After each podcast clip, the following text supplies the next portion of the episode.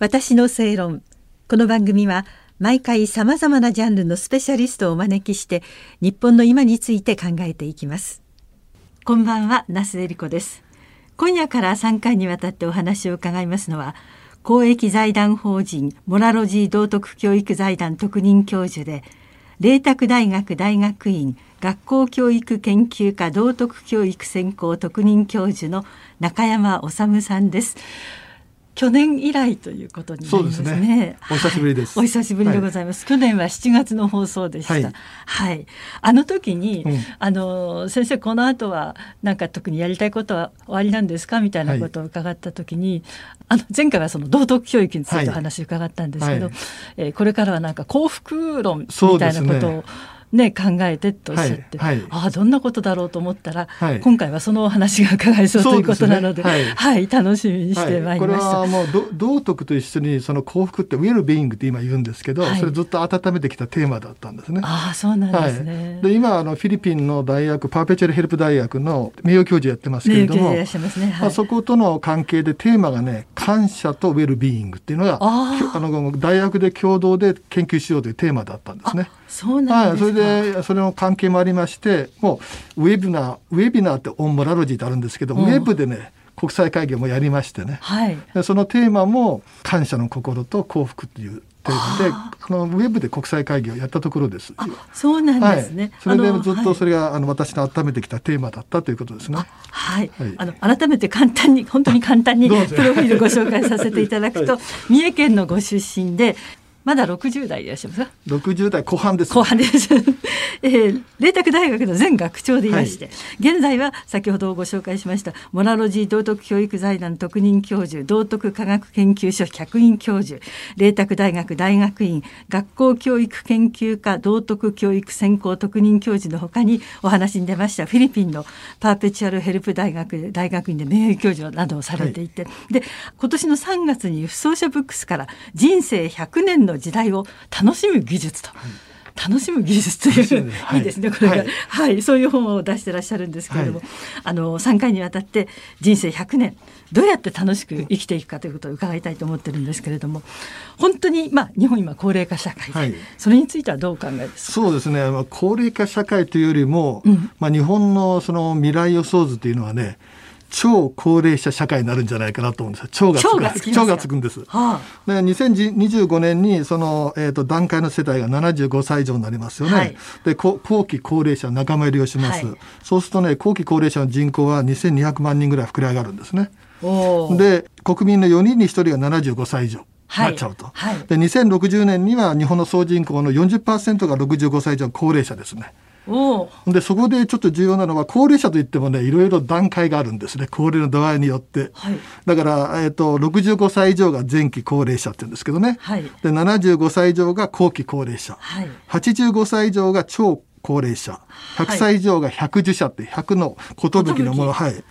でねどうしてこれ重要かというと今後ですね日本で特に増加傾向にあるのは85歳以上の高齢者なんです超高齢者。そう。だから日本は高齢化社会じゃなくて、超高齢大衆社会というかね、みんなが大体85歳以上になるような社会が、えっ、ー、と、到来するんじゃないかということですね。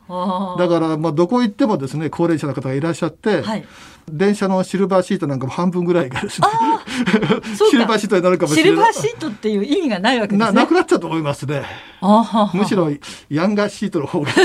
若い人もちょっと座らせてあげようか。なって あいいね体鍛えるために立ってる、若い人に座っていただいて疲れてる人に座っていただくという変わるかもしれないですね。一生懸命働いて疲れてらっしゃるから座ってください。私たち元気に体のためにも立ちますよって、ほんでねどうしてそれが重要かというとあのサクセスフルエイジングって言葉あるんですね。サクセスフルっていうのは、幸福に老いるってことですね。年いってもそんなに老け込まない。はい、若い体力維持できるとかね。あるいはアンチエイジングといって、はい、高加齢って言うんですけど、年は取ってんだけれども、結構若々しいとかね。今、美魔女ってあるじゃないですか。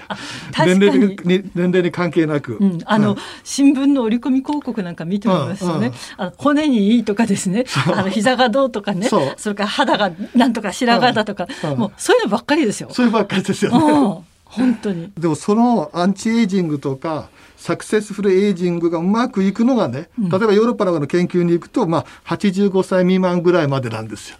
前期高齢者と後期高齢者。それで85歳以上の超高齢者になると、果たしてそれが可能かっていうのがね、もう現代で一番大きなテーマなんですよ。85歳以上になると、えー、心身の衰えが顕著になりますよね。はい、で高齢者本番のあの時代っていうのが85歳以上なんですね。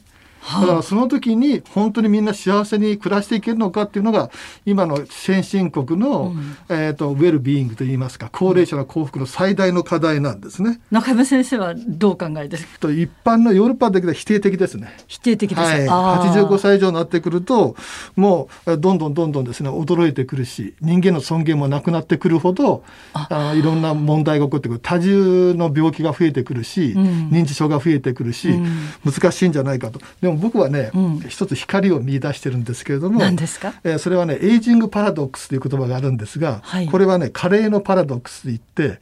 年を取ってんだけども逆に幸せになってる人もいるんですよ。年を取っていってできないこと、うん、思うようにならないことは増えるけれども、うん、幸せ度が増えてくる増えてるっていうことですね。だから体力的に心身的に衰えてもハッピーな人がいるわけですね。これエイジングパラドックスというんですよ。普通は体が衰えてきたり心が衰えてきたり、認知作用が衰えてくると幸福度が減ってくるように思いますよね。そうですね。でもそれはねパラドックスで案外とそれに比例してないっていうかな比例しないで幸福度がそんな減ってない人がいるわけですね。どうしたらそうなれるかってことですね。そこなんですよ。そこがこれからのね、はい、現代の科学の大きなテーマになってくるとわけ。だから、はい、あのそのエイジングパラドックスを経験している人やっぱり研究して科学的に、学問的に研究してどういう状態だったらそのエイジングパラドックスが可能かということはこれから研究が進んでいくんじゃないですかね。なるべくあの早く研究していただきたいとどんどん年取っていく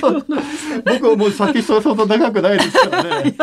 早く教えてくれないとね、どんどんどんどん。今そのくらいどの程度研究って進んでるんですか？今はね、えーと、理論的にはかなり進んでます。あそうなん、ね、はい、例えばね先になっちゃうけどあのデイビッド・ A・シンクレアという人がね、はい、ライフスパンという本を書いてるんですよ。ライフスパン、はい、これはあの寿命をなぜ私たちを老いるのかというのは原題元の題なんですけど、うん、これはもう今2020年に本が出てて「老いなき世界」っていうんですけどね。老いなき世界。老いることがないはい、はい、ライフスパンそれ何かというと老化のメカニズムがね、はい、えーと、遺伝子のレベルで分かってきたんですよ。どうやって我々が老化するかっていうのが、はい、だからそういう遺伝子のレベルで分かってきてこれからはそのバイオテクノロジーとかね医学とか、うん、いろんなものが発達してくると老いがですね、はい、病気と一緒で治るかもしれない。止められるかもしれないというそういう